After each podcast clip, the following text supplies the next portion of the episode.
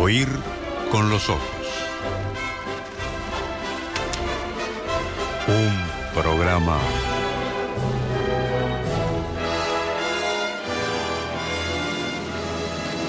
bajo los efectos de la lectura.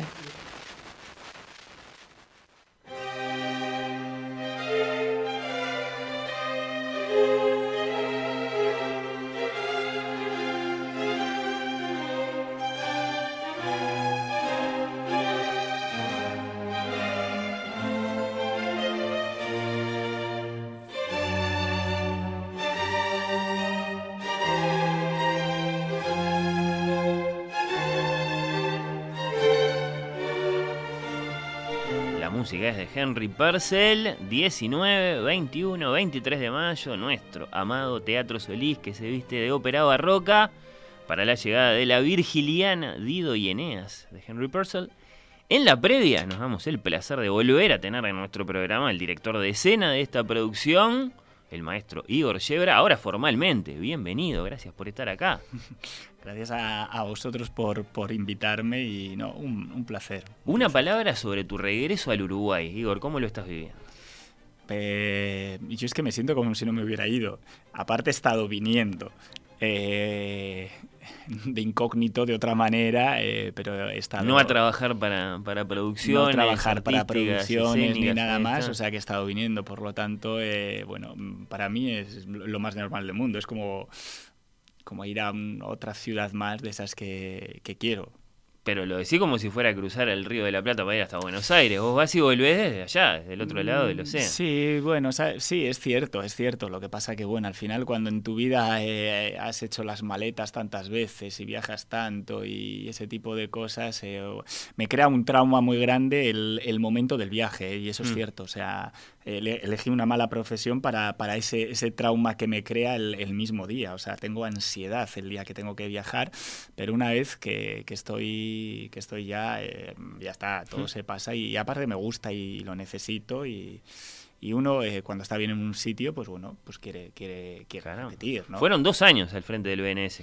Tres años. Bueno, claro. Tres, este tres, años, no olvidemos el año de la pandemia, porque el año de la pandemia al final... Eh, exacto. Quizás fue, quizás fue el año que más me tocó trabajar, ¿eh? O sea, bueno, de alguna forma, ¿no? Sí, sí, sí. No, sí, eh, porque había, había que... Digo, más allá de las cancelaciones. Sí, no, aparte, sí, la gente se queda con las cancelaciones y que no... no pero, pero se trabajó una bestialidad porque tenías que estar programando, reprogramando, programando, reprogramando, quitando poniendo tal, tal. Y, adaptándote. Al y adaptándote y al mismo tiempo manteniendo eh, a la gente unida y, que mentalmente no, no, se te viniera abajo. Con lo cual, ya te digo, el, estrés y el trabajo, eh, brutal un año además muy particular porque vos ya sabías que, te ibas eh, a partir de cierto momento y, bueno, pero sin embargo estaba toda esa programación que habías pensado el año anterior y bueno, y de la que llegamos a ver varias cosas por, por, por fortuna y bueno, está, esos tres años entonces eh, son fueron determinantes para que vos expreses esto ahora, yo venir acá al Uruguay, para mí. No, claro, o sea, eh, para mí han sido tres años eh, muy importantes en, en, no voy a decir en mi carrera, voy a decir en mi vida a nivel, a nivel humano y personal, o sea, y,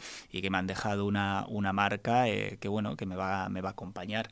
¿Cuánto? No lo sabemos porque, como bien dicen los griegos, la vida es, es ese, ese, momento, ¿no? Y, y, veremos. Y yo el momento intento exprimir al máximo y, vivirlo al máximo, y es lo que me interesa. Ahí se ve que hay un reflejo de tus lecturas o algo así. ¿Qué, qué, qué es bien lo que querés decir? ¿Qué, ¿Qué, dicen los griegos? ¿La vida? ¿Cómo es? Bueno, yo creo que... Mm, Tus lecturas de este momento, inspiradas por Diego y Eneas. sí, sí, no, ahora, ahora he vuelto. Yo, yo había, ya había leído eh, hacía, tiempo, ¿no? Eh, pero los griegos yo creo que son libros que es bueno tener. Eh, tengo ahí en colección, una de las colecciones aguilares, los tengo ahí y está bien de vez en cuando agarrar, agarrar algunas de las tragedias griegas, son impresionantes. Viene todo de ahí. porque todo viene de ahí, ¿no? La política, el humor, el teatro, el psicoanálisis todo. Entonces lo, tenía aparcado de hace, de hace tiempo, pero de todas maneras eso te queda en el subconsciente, ¿no? Y aparte yo solo leí, eh, de, a una edad eh, joven, temprana, ahí entre los 15, los 20, 20 y pico, y yo creo que esas cosas eh, es cuando, cuando más te dejan marcados. Hice una mezcla terrible porque hice los griegos con los rusos, con Dostoyevsky, Ah, todos estos.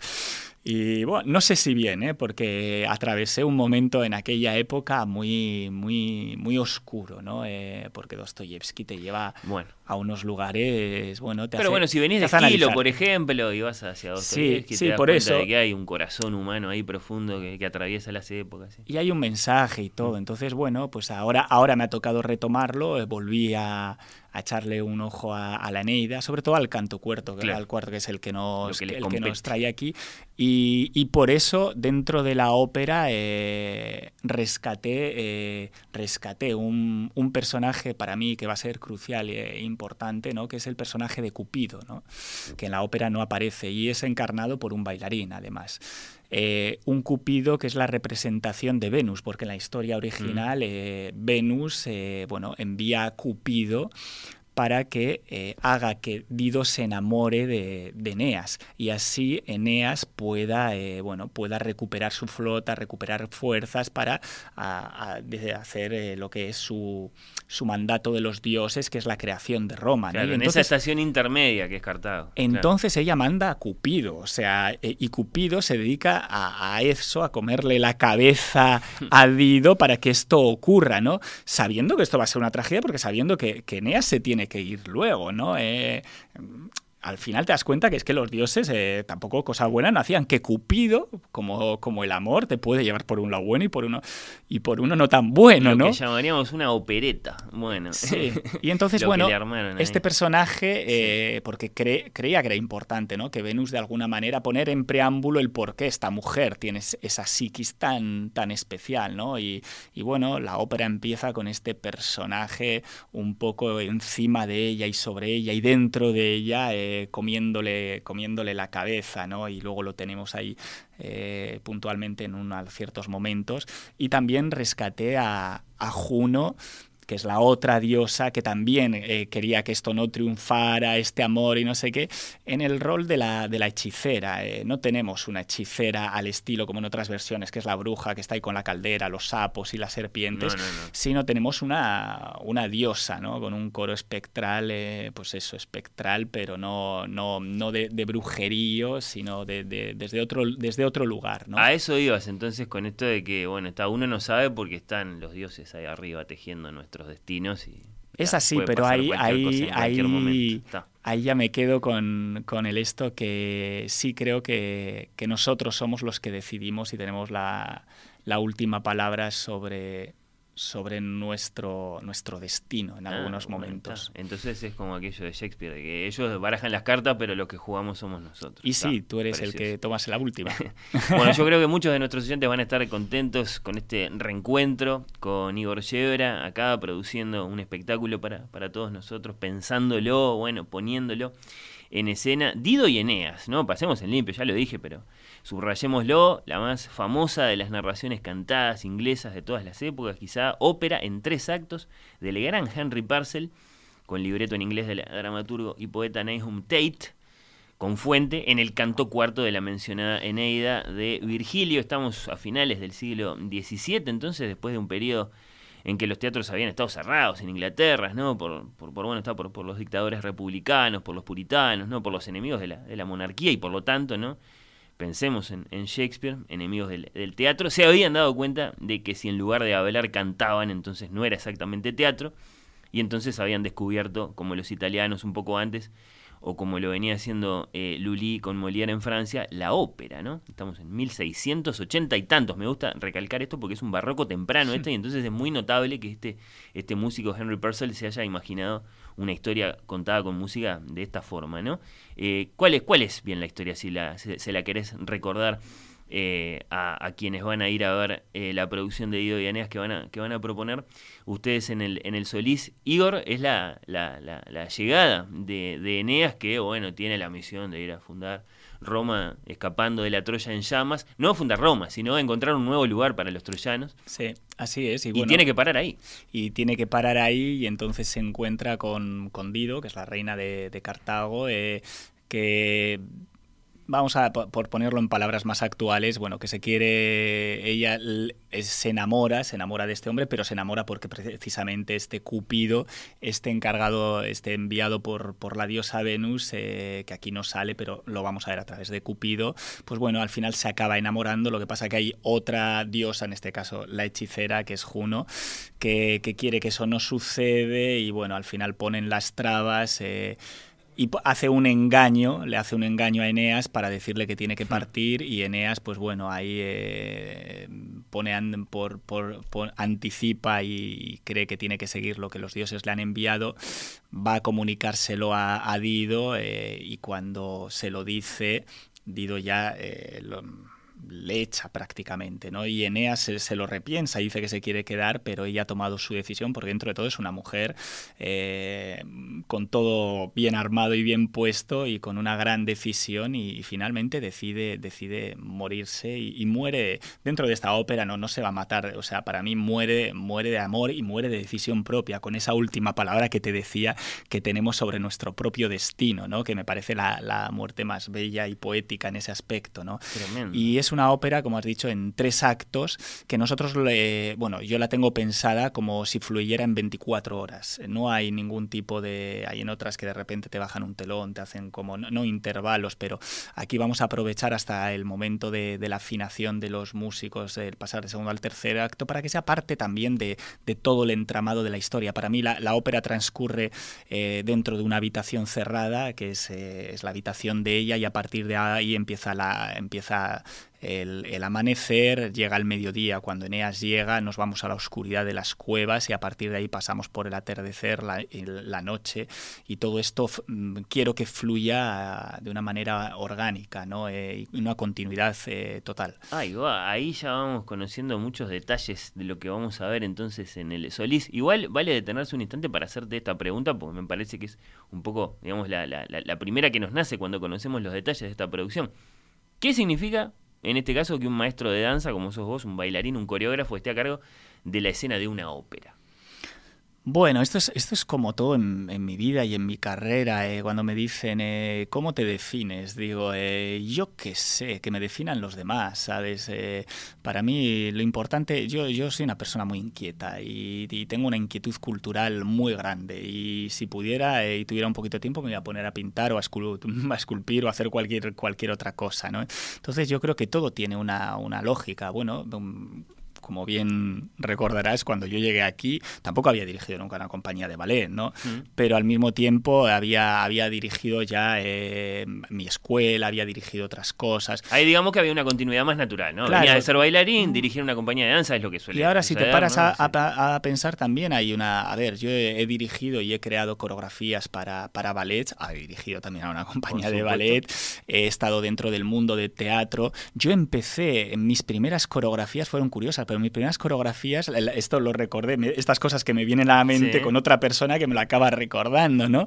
Eh, fueron para óperas. Yo la primera vez que hice una, una coreografía fue para, para la ópera de La Traviata, luego se oyó El Señor Brusquino, Carmen, o sea, todas mis primeras fueron dentro de óperas. Bueno, ahí lo que tenemos es una gran tradición que llega más o menos hasta los tiempos de Wagner, es decir, que en toda mm. ópera hay muchos números, un número es un ballet, tenemos el famoso ballet de Aida, bueno, no sé, hay montones de ballets que podríamos citar. Ahí, digamos, el maestro de danza viene a cumplir una función muy concreta, ¿no? que es ocuparse de la parte de danza de una ópera. Esto es distinto. Pero, pero sí, pero pero hay una, a lo que voy yo, dada mi curiosidad, yo no me, yo no me paraba a hacer eh, mi coreografía estar. A mí me gustaba estar y ver, y ver los ensayos, o sea, y ver cómo trabaja la gente. Y, además tuve la suerte que esas primeras óperas, pues fue un director, eh, ya falleció, Luis Itorri, que era, el, era además el director del Teatro Arriaga de Bilbao, pero un gran director eh, escénico, y que me quería casi como un hijo, y entonces yo podía ver cómo funcionaba todo ese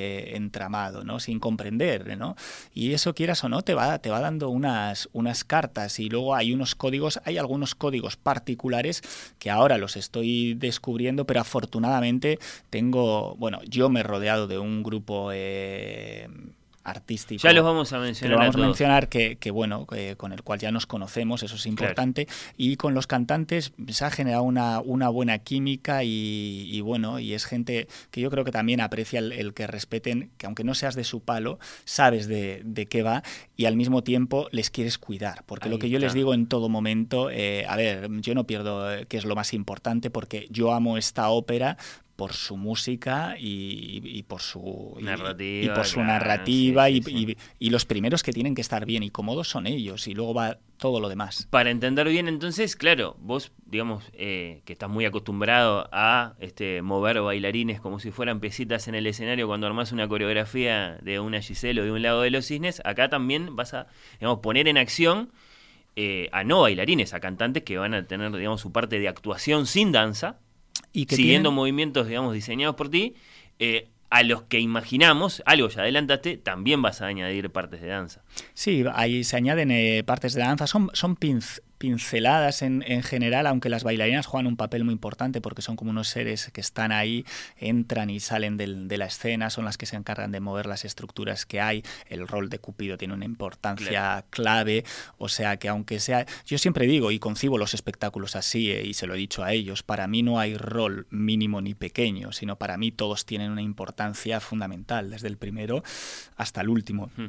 Ya no solo los que están dentro del escenario, sino los que están eh, fuera del escenario creando, eh, pues eso, todo el vestuario Claro, por supuesto. y todo lo demás. Pero es fascinante pensar, ¿no? Está bien recordarlo para quienes de pronto no están familiarizados con la terminología de la regisseur y la puesta en escena y Mm. qué sé yo, que el, que el director de una puesta en escena es el que dice cuándo entra, dónde se para. Sí, porque y, a- mucha- y eventualmente, no sé si esto lo, lo haces así o no, tú me lo dirás, eh, ¿qué gesto tiene que hacer? ¿Cómo mover un brazo sin pararse de perfil, sin ponerse de frente? Eh, yo lo tengo todo pensado, Ahí porque va. aparte, aparte a mí una cosa que siempre me gustaba del, del ballet y que también lo he trabajado con, con los bailarines es la interpretación. Bien. Y es por lo que me gusta y es por lo que ahora voy a volver, después de esto vuelvo al teatro, voy a volver a hacer teatro porque es lo que me, apa- me apasiona, ¿no?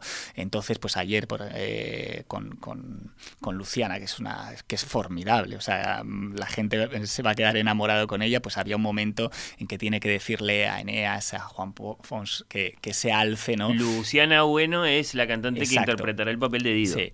Y tiene que decirle que se alce, pues bueno, es importante también que se alce en el, en el gesto, porque además como vengo también del mundo de la... de No vengo, por favor, con todos mis respetos, pero amo el mundo de la literatura, para mí ha sido fundamental lo que se dice, las palabras Bien, que se dicen bien. en la ópera. O sea, si él la abraza, la tiene. la- mm, quiero que la abrace en, en esa palabra exacta que está diciendo amor. Si, si se separan, tiene que ser en ese momento exacto eh, que están diciendo. eh, entonces, para mí la palabra es fundamental, ¿no? Eh, y el gesto dentro de la palabra también. Luego los cantantes tienen otra manera de retentiva que tiene un bailarín. Nosotros para eso, que no es ni mejor ni peor, simplemente que son, No, entrenamientos y mundos diferentes. Ellos requieren una mayor, eh, y ayer me lo decían, ¿no? Yo les quería cuidar y, y me decían, no, no, ponnos más ensayos porque eh, ellos ¿Hace no- cuánto están ensayando, Igor? eh, no- nosotros llevamos, eh, bueno, yo llevo, eh, empecé a ensayar antes con las bailarinas para liberarme luego de ese trabajo, como hace unas tres semanas. Luego empecé con el coro hace ya dos semanas. y Va a esta- ser más de un mes de preparación. Entonces. Sí, no, sí, sí. bueno, yo llevo, yo llevo prácticamente más de, llevo dos años, porque desde Ah, que me bueno. hicieron, claro, Es porque desde que me hicieron el, el- la propuesta, y además genial que hubiera esta parada de, de la pandemia, eh, porque fue un sumergirme, sumergirme más en todo ese mundo. Luego hubo un- como un impasse que no se sabía si, si se hacía o no se hacía y vino también muy bien porque viene bien eh, separarse de las cosas, alejarse de ellas Y eh, y luego volver y de repente cosas que tenías las das la vuelta, ¿no? Así Eh, que más de dos años de, de- Sí. de- desde que estuve la idea y de que, desde que la empezaste a pensar y ahora, bueno, eh, no sé, 30 o 40 días ensayando para tres funciones. Qué lindo. Eh, bueno, ese es, ese es el, ese es el mundo nuestro, claro. ¿no? Y, y ahí hay un trabajo y, a ver, los cantantes no están tanto tiempo ensayando, van más directamente pues, pues a eso y aparte porque al- mm, los principales ya conocen la obra y ese tipo de cosas, pero todos los que están detrás en producción y, y el, el regidor más todavía, eh, eh, yo creo, habrá quien trabaje de otra manera, pero yo creo que tienes ese, ese trabajo de acumulativo. Bien, bien. Bueno, Dido y Eneas va a estar dirigida desde el punto de vista musical, ¿no? Es decir, casi siempre cuando hablamos de una, Una ópera tenemos que pensar en quién va a estar en el podio del foso, en este caso el foso del Teatro Solís, conduciendo a los músicos. La dirección musical es de Cristina García Vanegas, una gran conocida de todos los uruguayos, sobre todo cuando hablamos de música barroca. En este caso, al frente de una formación de la Filarmónica de Montevideo, una formación reducida, barroca, camerística de la Filarmónica. Sí, sí, no, no, no vamos a decir, eh, a veces igual hablas de reducido y piensas, ay, me están, me- como que me están quitando y no me van a dar todo lo que me tienen que dar. No, no. para nada. Se es, trata es de, la de formación. salir al encuentro de la música de esta ópera. Es la formación Claro. de esa ópera. Y luego yo que ahora ya me ha tocado escuchar unas cuantas Dido y Eneas en diferentes versiones, eh, hemos ido, eh, hemos ido a, a lo que hay que, a lo que hay que ir al máximo que podamos del barroco. ¿Hay alguna peculiaridad ahí a tener en cuenta? Imagino. Sí, los, los, los, los músicos que, van a, que va- se van a contar. O sea, quien quiera escuchar música barroca de verdad tiene que venir a esta ópera porque eh, van a estar eh, dos, dos claves, o sea, eh, guitarra y tal, no sé qué, no sé cuántos. Y eso es lo que amo también de trabajar junto con Cristina, que yo creo que en Una eso hemos- estudiosa. Hemos, este, co- hemos claro. coincidido en eso, eh, que bueno, eh, yo no, yo, y soy honesto, eh, no he sido un gran admirador de ni conocedor de la ópera barroca. Creo que además, eh, llevándolo a los libros, eh, un día lo hablábamos que me había pasado con la poesía, ¿no? Eh, y a día de hoy amo la poesía y a través de esto estoy amando la música barroca porque me he sumergido en, en un mundo de una delicadeza. Sí, sí, sí. pero lo que te decía, ha habido diferentes versiones eh, y, por ejemplo, pues en el Teatro Máximo de Palermo, maravilloso, increíble, o, o el- o en Covent Garden, llevándolo más hacia lo sinfónico y te cambia, te cambia. Por supuesto, bueno, eh, la, Es maravilloso. La, la movida que tenemos en los últimos, no sé, 20, 30, 40, 50 años, se puede ir bastante para atrás en realidad, es la de recuperar el sonido de lo barroco a través del estudio de las técnicas de interpretación, eh, amén de lo que significa muchas veces directamente recuperar los instrumentos, ¿no? Este, entonces, claro, eh, es un viaje en el tiempo, es un, Es- es un es- gran viaje en el tiempo. Es complicado. Y luego el coro, el coro de, de Profundis. Ahí está, eso es- a, a eso iba, porque está la filarmónica y está el ensamble vocal de Profundis con el que tanto identificamos a la maestra García Vanegas, que va a tener su participación. Sí, sí. eh, entonces es también un coro especial, especializado en el, en el barroco y, y además me he encontrado con, con gente, con gente maravillosa que, que, que lo da todo y lo intenta todo, ¿no? Y para mí eso es lo, eso es lo fundamental, ¿no? A veces eh, a veces eh, al, al inicio cuando estábamos hablando Cristina y yo Cristina me decía bueno pero ellos no son eh, no son eh, profesionales y yo creo que eso es remarcable eh, que no es gente profesional que cobra por ese trabajo. Ellos tienen sus trabajos y, y hacen esos esfuerzos de, de reunirse ensayar cantar y pam pam. Y para mí es increíble. Y, y yo le decía digo o sea, a mí eso me parece maravilloso eh, porque porque lo que cuenta esa gente tiene pasión y tiene ilusión y para mí eso es fundamental luego que igual a, a una cosa no musical porque a lo musical es su especialidad igual no lleguen de la misma manera que puede llegar un profesional no Eh, no tengan mm, no sé, una habitud de estar escénicamente encima de un teatro, eh, bueno, encima de un escenario de un teatro. Eh, digo, eso, eso se suple con esas ganas que, ellos le ponen, ¿no? Y esa escucha que, ellos le ponen. Con, por lo tanto, para mí eh, eso es una maravilla. Mencionamos algunos de los otros eh, nombres bueno, que presenta esta producción. Luciana Bueno, Juan Font en los roles de Dido y Eneas, Sofía Mara, Evgenia Pirgina, eh, como algunos de los otros personajes de esta Dido y Eneas de Purcell. El vestuario estará a cargo del español Ángel Amor, que tiene una gran experiencia en el mundo del cine, por lo que entiendo. Y sí, Eh, y bueno, el, el- el- la, la escenografía en manos del reconocido diseñador, al que tantas producciones le hemos visto acá en el Uruguay, Hugo Millán, todos colaborando entonces por estos días para, para esta producción, eh, a falta de 10, 12 días, una cosa así para el estreno. y sí, eh, bueno, ahí está Hugo con, con la escenografía y Sebas, Sebas Marrero, Sebastián Marrero con, con la luz, que para mí es parte de la escenografía. Claro, también. bueno, sí, sí, hay que pensar lo que significa en un teatro crear un amanecer o crear... Para mí, para mí eh, yo, se- luces. yo- yo se lo decía a él, para mí la luz es, eh, para mí la luz es escenografía ya, Eh, y es lo que va a dar y, y- y realza el, el vestuario, te lo puede matar también. no, por o supuesto, no es un aporte meramente técnico, sino es, directamente es- es creativo. un- es algo Sí, sí. impresionante y aparte es gente que yo conozco, respeto y admiro y bueno, mm, y, que, a ver, también hay que mirar las cosas. Eh, aquí no manejamos los budgets económicos que se manejan en otros lugares, ¿no? Eh, entonces, pues bueno, es importante que esta gente ya sabe eh, en lo que estamos, sabe manejar muy bien toda esa infraestructura pero sobre todo a mí me gusta y yo creo que nos entendemos entre, entre nosotros, entonces yo quería que formaran parte de ese equipo y porque me acompañaron en, en, el Quijote del Plata y en La Tregua y, bueno, y los quiero mucho, punto, mm. ya está. Y, Dirección escénica. Y, luego está Ángel Amor, eh, que, bueno, que es una es también de Bilbao como yo. Eh, no nos conocíamos personalmente, pero los dos sabíamos de nuestro trabajo. Yo quería trabajar con él, él resulta que también conmigo y, nunca coincidíamos, ¿no? Y curiosamente, eh, mi peluquero, con mi peluquero, que es amigo de los dos. Esas cosas. Sí, es que es, impresionante. Es amigo de los dos, estábamos hablando y yo le estaba contando este proyecto y me dice, pa, pero ¿por qué no le dices a Ángel? Tú sabes, porque Ángel ha trabajado en, bueno, trabaja en cine, él trabajó en, en la película de Maléfica, en Cenicienta, o sea, todo el cuello ese maravilloso que ves de, de, de Maléfica está, está hecho por él, pensado por él, y él, estaba más dedicado al vestuario de Maléfica, ¿no? Eh, y es un hombre que tiene un conocimiento y una fantasía bárbara. Y claro, lo típico, ¿no? Como me pasó con lo de la tregua, pero ¿cómo le voy a decir yo a este que se, que se venga conmigo aquí para una ópera? Tampoco hay mucho budget, no sé qué, no sé cuántos.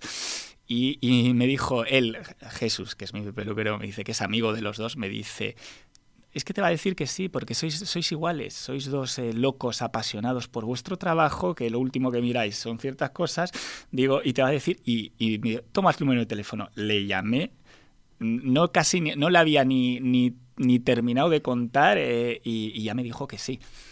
Y entonces, pues bueno, está aquí, se ha unido al grupo eh, y está encantado además con el trabajo. O sea, se ha hecho un trabajo vía vía, vía internet increíble. Y cuando hemos llegado aquí, cuando él ha llegado aquí, que él llegó además eh, este martes para ya los últimos retoques de teñido, todo el trabajo de, de plumas, porque a él le gusta mucho toda la imaginería esa en la, en la cabeza y detalles y no sé qué, eh, él está fascinado con, con la gente que se ha encontrado aquí. Qué bueno. Bueno, hay que ir a ver esas cosas. Hay que ir a ver ese, ese vestuario creado este por este español, entonces que de manera muy extraordinaria Igor ha logrado traer para esta producción del Solís. Termino de repasar los detalles diciendo lo que ya está dicho, que la dirección escénica de esta Dido y Eneas, entonces la tenemos a cargo de Igor Yebra, nuestro invitado del día de hoy. Repito, 21 perdón, 19, 21 y 23 de mayo. Las tres únicas funciones en el Solís de Dido y Eneas. Igor Llora, muchas gracias por la visita, por esta gran invitación que nos ayudaste a amplificar, sin duda, aportando un montón de detalles de lo que vamos a ver. Eh, efectivamente, te vamos a ver desde la platea.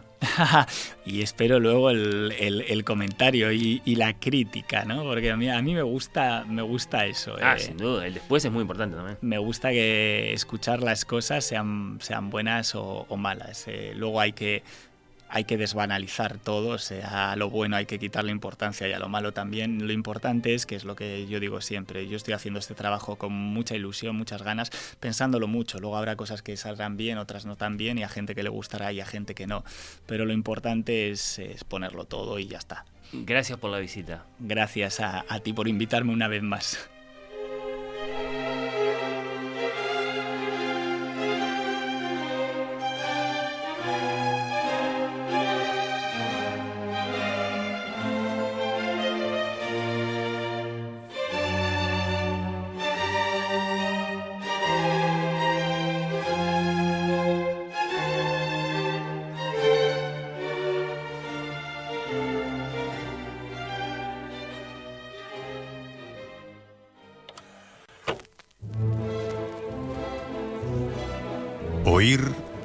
Ojos. Un programa bajo los efectos de la lectura.